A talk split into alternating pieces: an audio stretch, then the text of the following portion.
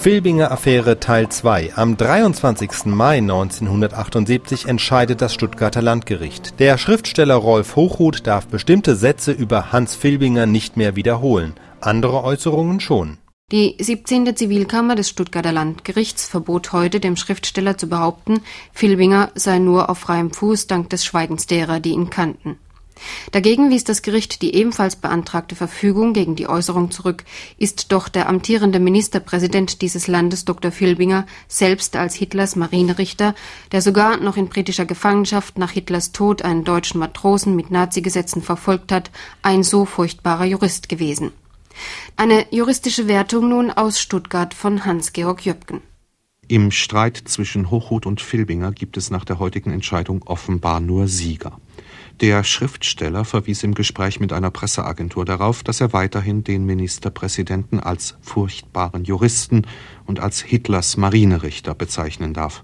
Aus dem Staatsministerium hört man, dass es Filbinger vor allem darum ging, Hochhut an eine Wiederholung der von dem Politiker als besonders infam empfundenen Vermutung zu hindern, dass es Filbinger nur dem Schweigen derer, die ihn kannten, verdankt, dass er heute noch in Freiheit sei was wohl nichts anderes heißen kann, als dass der Ministerpräsident eigentlich hinter Gefängnismauern gehöre, wo er auch säße, wenn nicht jemand schweigen würde.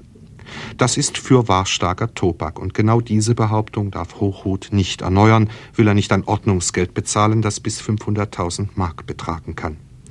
Gegen eine Äußerung von solchem Gewicht nehmen sich die weiteren Hochhutsätze, die der Schriftsteller bis auf weiteres ungestraft weiter gebrauchen darf, darunter die Worte von Hitlers Marinerichter Filbinger und dem furchtbaren Juristen, gegen eine Äußerung von solchem Gewicht nehmen sich die weiteren Hochhutsätze vergleichsweise harmlos aus.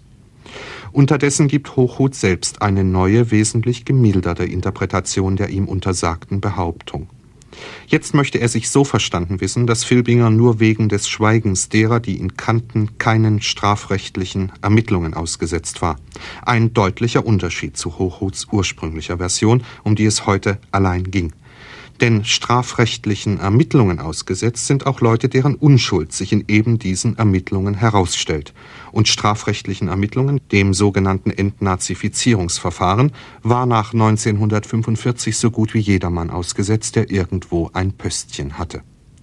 Wenn Hochhuth seine Äußerung wirklich so verstanden wissen will und wenn es Filbinger wirklich im Wesentlichen nur um den Hochhutschen Kernsatz geht, dann bräuchten die Streithähne eigentlich das Stuttgarter Landgericht nicht länger zu bemühen. Dann sollte eine außergerichtliche Einigung, eine Zurücknahme der Klage wohl möglich sein.